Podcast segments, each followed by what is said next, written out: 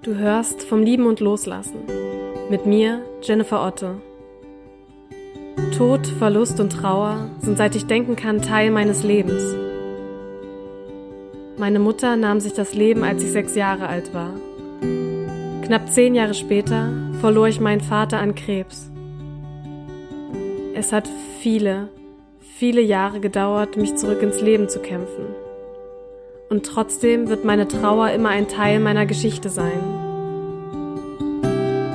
Deswegen habe ich diesen Podcast ins Leben gerufen. Ich möchte einen Ort schaffen, an dem wir uns gemeinsam erinnern, lachen und weinen können.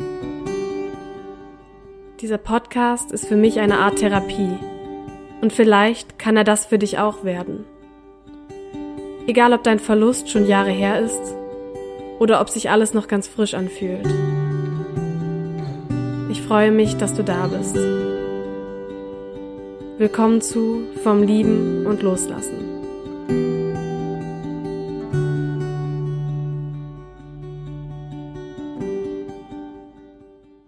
Hey, schön, dass du da bist. Ich bin Jenny in dieser heutigen Folge werde ich über den schlimmsten und gleichzeitig schönsten Moment in meinem Leben sprechen, nämlich den Tod meines Vaters. Wie genau ich das meine und warum es gleichzeitig der schönste und der schlimmste Moment in meinem Leben war, erzähle ich dir gleich. Jetzt atme noch mal ganz tief durch. Ich atme mit. Okay, und dann lass uns loslegen. Viel Spaß bei dieser Folge.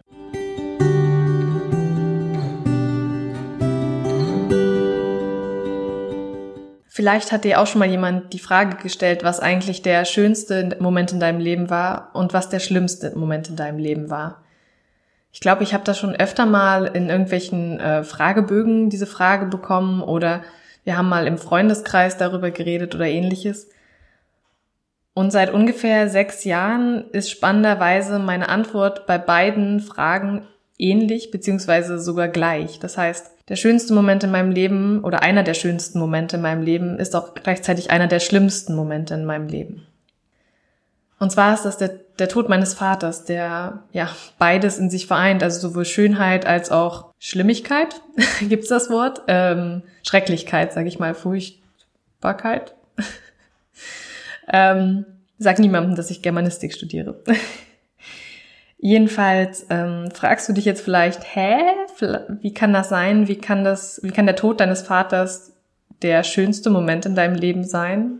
Der schlimmste verstehst du vielleicht, aber der schönste warum? Vielleicht verstehst du aber auch, was ich meine, wenn der Tod deines lieben Menschen auf ähnliche Weise verlief wie der Tod meines Vaters. Mein Vater war, ähm, glaube ich, äh, warte kurz, lass mich rechnen, gut neun, zehn Monate krank. Nee, Quatsch, kürzer. Ähm, ich glaube, die endgültige Diagnose hatten wir im April und mein Vater ist im Oktober gestorben. Ich habe das auch schon mal in Folge drei thematisiert, in der ich über den Tod meines Vaters und diese ganze Zeit ähm, und vor allem darüber, wie es ist, einen lieben Menschen an eine Krankheit zu verlieren, spreche. Also wenn du das noch nicht gehört hast, kannst du gerne da auch noch mal reinhören, um sozusagen erstmal ein bisschen dies, das Ganze drumherum zu erfahren. Und mein Vater ist letzten Endes im Hospiz gestorben. Also die letzten anderthalb, zwei Wochen war er im Hospiz. Der ist, wir haben ihn aus dem Krankenhaus entlassen und der ist gar nicht nochmal nach Hause gekommen, sondern direkt ins Hospiz. Ich weiß, dass manche das gar nicht so schön finden, sondern den ihren lieben Menschen lieber zu Hause sterben lassen würden oder sterben lassen haben. Und für manche ist das auch vollkommen in Ordnung und viel, viel besser. Für uns war die richtige Entscheidung, dass mein Vater ins Hospiz gegangen ist, weil er dort einfach rund um die Uhr betreut, betreut werden konnte. Wir waren, ähm, also meine Stiefmama und vier Geschwister. Mein Bruder war noch sehr klein, also der Kleine war noch, äh, war erst zwei Jahre alt und bei uns zu Hause waren gar nicht wirklich so die Möglichkeiten, meinen Vater unterzubringen, dass er nicht irgendwie Treppen steigen musste oder ähm, es war alles sehr schwierig, auch mit dem, mit meinem kleinen Bruder und, und für uns war das Hospiz einfach wirklich ein, ein Segen, weil dort Menschen waren, die Ahnung hatten, die wussten, wie man, ähm, ja, er musste immer seinen Port desinfizieren lassen, er hatte so einen ähm, Eingang für die Infusion und für künstliche Ernährung und ähnliches. Die wussten einfach, wie man ihn am besten wäscht. Die, diese Dinge haben die alle gelernt, die wir nicht gelernt haben. Und vor allem in der Zeit, in der er bei uns zu Hause war, hatten wir immer das Gefühl, dass mein Vater so, mm, ja, ich sag mal, wie in der Warteschleife war. Also der lag immer in, seinem, in dem Bett. Und wir sind ja ständig vorbeigerannt. Also tagsüber waren wir Kinder in der Schule oder im Kindergarten. Meine Stiefmutter war dann am Ende zu Hause. Die hatte sich krank schreiben lassen.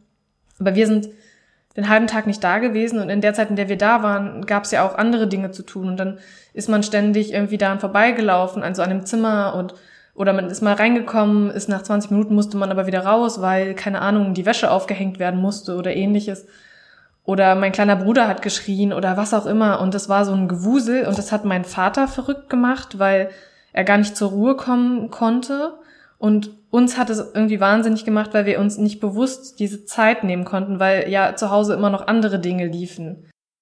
Und das war sehr, sehr anstrengend, auch äh, mit dem, mit, mit dem Zusammenessen und so. Das war nachher alles, ja, sehr, sehr kräftezehrend. Und deswegen das Hospiz, äh, dass da noch ein Zimmer frei war, das war für uns wirklich ein Segen, weil die Menschen sich ganz, ganz toll um ihn gekümmert haben, emotional, aber auch um uns gekümmert haben uns mit Rat und Tat wirklich zur Seite gestanden haben und vor allem hatten wir einfach dieses Gefühl, wir konnten kommen, also wir sind ihn besuchen gekommen und das war nicht bei uns zu Hause, sondern eben in, in anderen Räumlichkeiten und man kam und hat sich bewusst die Zeit genommen und die mit ihm verbracht. Also nicht so nebenbei, mal da 20 Minuten, mal da eine Stunde nebenbei irgendwie, sondern wenn man hingefahren ist, war klar, okay, ich fahre jetzt dahin und das ist meine Zeit mit meinem Vater oder von meiner Stiefmutter aus mit meinem Partner oder von meiner Oma aus mit ihrem Sohn. Das heißt, man ist hingefahren und diese Zeit im Hospiz war die Zeit, die man zusammen verbracht hat. Da gab es nichts anderes. Da gab es kein, ich muss noch äh, die Wäsche aufhängen oder ich muss noch kochen oder ich muss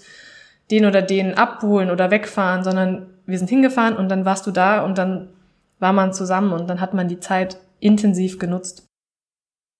Und mein Papa war schon sehr, sehr, sehr krank. Wie gesagt, er hat noch anderthalb, zwei Wochen ungefähr im, Kranken äh, im Hospiz gelebt und in der Zeit ging es ihm wirklich sehr schlecht. Also er hat einen Rollstuhl gehabt, konnte er gar nicht mehr das Bett verlassen und hat kaum noch was gegessen. Am Ende hat er uns auch nicht mehr erkannt oder zumindest mich nicht und ähm, die meisten anderen auch nicht.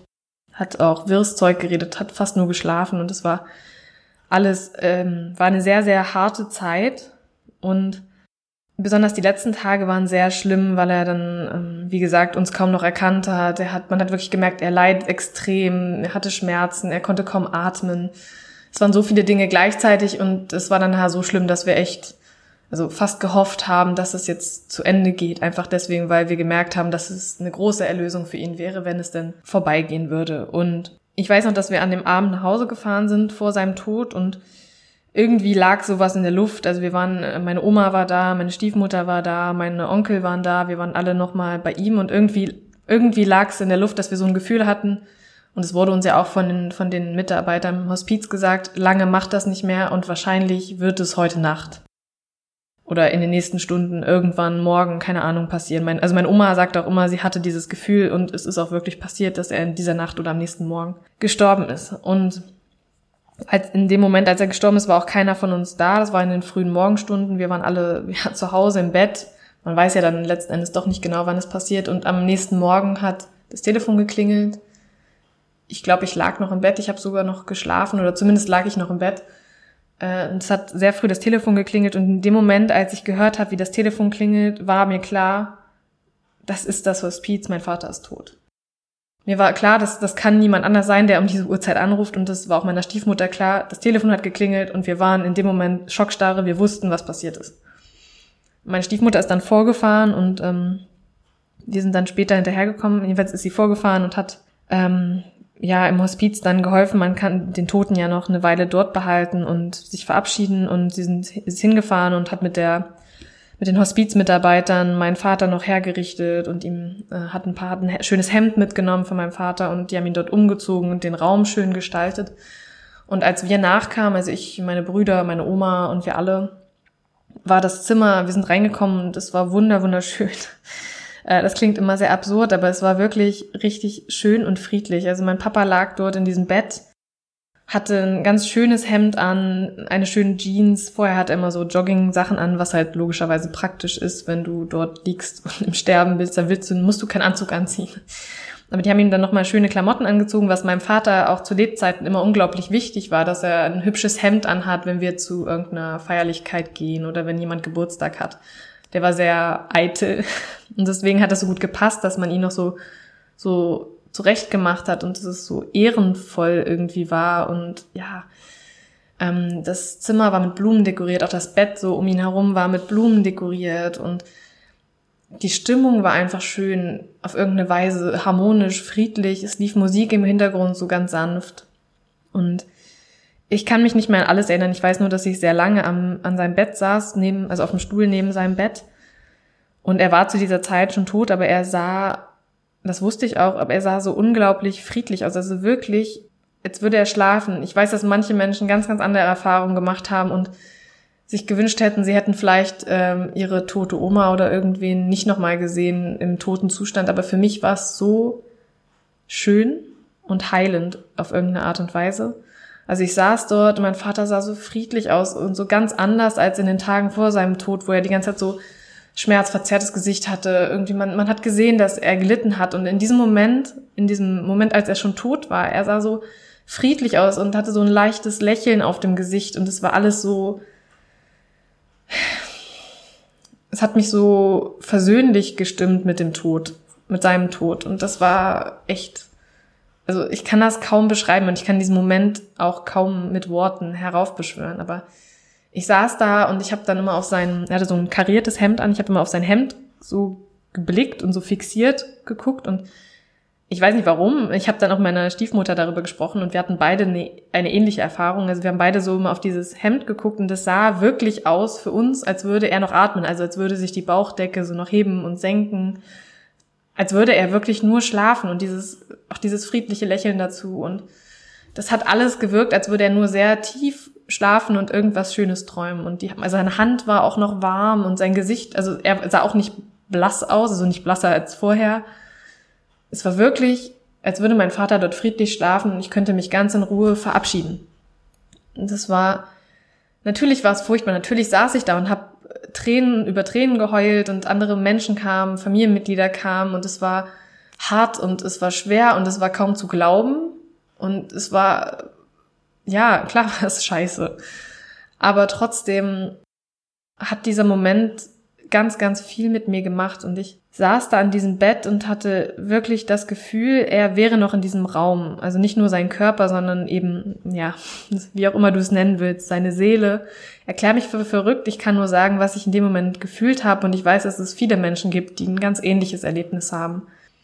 Ich saß da und hatte das Gefühl, irgendwie er, er selbst, sein Charakter, seine Persönlichkeit, sein was auch immer, das ist noch da und das es ist wie mit Händen zu greifen. Ich, ich saß dann da neben dem Bett. Ich, ich weiß gar nicht, ob ich das in Folge drei auch gesagt habe, aber ich sag's auf jeden Fall jetzt. Und ich hatte die ganze Zeit dieses Gefühl, dass jemand hinter mir steht. Und ich habe mich immer wieder umgedreht und da sind ja Menschen gekommen und gegangen. Wir waren zwischendurch aber auch ganz alleine im Raum. Ich glaube, ich war auch mal ganz alleine in dem Raum. Und ich habe mich mal umgedreht, weil ich mal dachte, dass meine Oma hinter mir steht, meine Stiefmutter oder sonst irgendwer und mir so die Hand auf die Schulter legt, so liebevoll tröstend, aber da war niemand. Aber ich hatte die ganze Zeit das Gefühl, da ist jemand und da ist jemand, der mich halten will und der, der mich trösten will. Und das hat sich angefühlt wie mein Papa. Also ich hatte wirklich das Gefühl, mein Vater ist noch in diesem Raum, der möchte uns, also möchte sich auch von uns verabschieden, möchte uns trösten, möchte uns Hoffnung geben und vielleicht auch sagen, dass alles gut ist, dass wir uns keine Sorgen machen sollen. Und mir ist egal, was irgendjemand anders sagt, ich hatte dieses Gefühl und ich bin mir ganz sicher, dass da irgendwas war und es ist egal, was es war, aber es hat mir Kraft gegeben, es hat mir unglaublich viel Trost gegeben und Hoffnung. Also es hat mir auch in gewisser Weise und den Angst, die Angst vor dem Tod genommen. Also ich sage nicht, dass ich angstfrei bin, aber es hat mir so Hoffnung gemacht. Also vor allem dieses Lächeln auf dem Gesicht meines Vaters, dass alles okay ist und dass es in Ordnung ist und dass es ihm gut geht, wo auch immer er jetzt ist und dass das nicht schlimm ist. Ich muss mir keine Sorgen machen und es wird alles gut. Und deswegen ist es einer der schönsten Momente meines Lebens und gleichzeitig der schrecklichste. Und das geht. Das kann beides sein. Das klingt komisch, aber es, es geht. Weil es mir auch heute, wenn ich daran denke, Hoffnung gibt, weil ich denke, es kann, es kann alles gut werden. Es wird gut. Es, vielleicht geht es den Leuten, die schon gestorben sind, viel, viel besser, als es uns hier geht. Das ist ja auch die Annahme vieler Leute, dass man eher die bedauern sollte, die noch leben, weil nach dem Tod viele Dinge leichter sind oder vielleicht gewisse Leidensgeschichten äh, von uns genommen werden. Und ich glaube auch, für meinen Vater war es eine Erlösung und war der Tod letzten Endes am Ende ein Geschenk. So traurig das alles ist und so schlimm das alles ist, dass ich ihn nicht mehr habe. Es war für ihn am Ende eine Erlösung und es war auch für uns eine Erlösung. Nicht, weil ich ihn nicht noch gerne lange behalten hätte, sondern weil ich weiß, dass dieses Leiden zu Ende war und weil ich weiß, dass es ihm gut geht und weil ich weiß, dass es richtig war, wie es passiert ist, auch wenn ich das vielleicht nicht wahrhaben will und wenn ich den Plan dahinter nicht verstehe. Es war richtig so, wie es ist. Und auch ich werde eines Tages sterben und es wird auch alles gut sein, es wird in Ordnung sein. Und ich weiß nicht, was du für Erfahrungen gemacht hast. Vielleicht war es bei dir nicht, nicht so friedlich und nicht so schön, aber ich wette, dass es trotzdem eine ganze Menge mit dir gemacht hat und ich kann mir vorstellen, dass vielleicht es dir in irgendeiner Form irgendetwas gegeben hat, diese Erfahrung und zumindest wünsche ich mir das. Und vielleicht konnte ich dir ein bisschen Hoffnung von mir rüberschicken zu dir und dir sagen, dass alles irgendwie gut wird. Ich weiß, das ist eine Plattitüde, das ist eine doofe Phrase, aber ich glaube, dass es leider, was heißt leider, ich glaube, dass es wahr ist und dass es, auch wenn wir das manchmal nicht glauben wollen, stimmt. Ich glaube, dass es so richtig ist, wie es passiert ist, dass uns manche Dinge passieren müssen, damit andere möglich werden können, damit wir bestimmte Wege einschlagen können und auch vielleicht war es einfach der richtige Moment für diese Person zu gehen. Und ich bin mir ganz sicher, dass es deinem geliebten Menschen genauso gut geht, wie es meinem Vater und meiner Mutter jetzt gut geht, dort wo sie sind. wenn du nicht daran glaubst, dass sie jetzt irgendwo sind, dann sind sie trotzdem von ihrem Leiden erlöst. Und ja, das sind alles irgendwie Phrasen und ich weiß, dass das nervt und mich manchmal selber, wenn mir das jemand sagt. Aber ich glaube, dass diese Tode, die wir erlebt haben, uns irgendwas lehren sollten und uns was geben sollten. Und mir hat es auf irgendeine Weise ganz viel Hoffnung gegeben, auch wenn es absurd klingt, und ganz viel Versöhnlichkeit und Kraft. Das ist das, was ich daraus gezogen habe. Und ich bin mir sicher, dass auch du irgendwas daraus gezogen hast oder noch ziehen wirst. Vielleicht musst du nur mal ein bisschen tiefer schauen und herausfinden, was es denn ist, was dir, was dir gegeben wurde dadurch. Vielleicht ist es einfach ein tieferes Bewusstsein dafür, was du im Leben willst oder vielleicht hat es dir in irgendeiner Form gezeigt, wie wertvoll das Leben ist oder wie wertvoll die Menschen sind, die du um dich hast oder ich weiß nicht, was es dir gegeben hat, aber ich bin sicher, dass da irgendwas ist. Wie immer freue ich mich natürlich, wenn du mir schreibst, egal ob du eine Frage hast, ob du mir was sagen möchtest. Ähm, du findest meine Kontaktdaten in den Show Notes, also E-Mail, Instagram etc.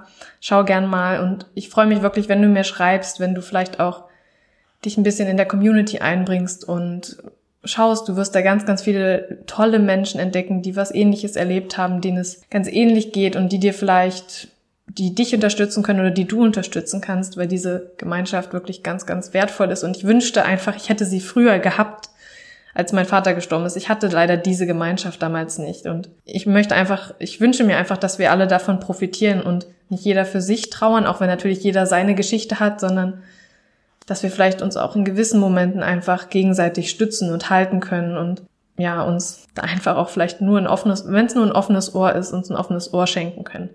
Wie gesagt, ich bin da, schreib mir gern, wenn du möchtest, wenn du vielleicht auch ähm, etwas zu dieser Folge sagen möchtest. Und ansonsten freue ich mich natürlich auch über eine Bewertung bei iTunes. Das kann ich immer gut gebrauchen, damit, also nicht nur ich, sondern wir, damit mehr Menschen noch diesen Podcast hören, damit andere Leute darauf aufmerksam werden und dass Menschen, die vielleicht gewisse Dinge hören müssen oder die vielleicht die Trauer nicht richtig verarbeiten konnten bisher oder vielleicht ganz tief drin stecken, die Möglichkeit haben, hier reinzuhören und diesen Podcast überhaupt zu finden und Teil dieser Gemeinschaft werden können. Deswegen sind Bewertungen ganz, ganz wichtig und ich freue mich, wenn du mir eine da lässt und mir sagst oder reinschreibst, wie dir dieser Podcast gefällt und was er dir vielleicht bisher gegeben hat. Genau, und dann freue ich mich, wenn du beim nächsten Mal wieder einschaltest und ich wünsche dir eine ganz schöne Woche und vor allem jetzt erstmal einen schönen Tag, einen schönen Abend, eine schöne Nacht oder einen guten Morgen wo auch immer du gerade bist. ich werde beim nächsten Mal auf jeden Fall wieder da sein. Okay, und wünsche dir jetzt alles Gute. Ich drück dich ganz fest aus der Entfernung und vielleicht auch unbekannterweise. Und wünsche dir alles Liebe. Halt die Ohren steif. Deine Jenny.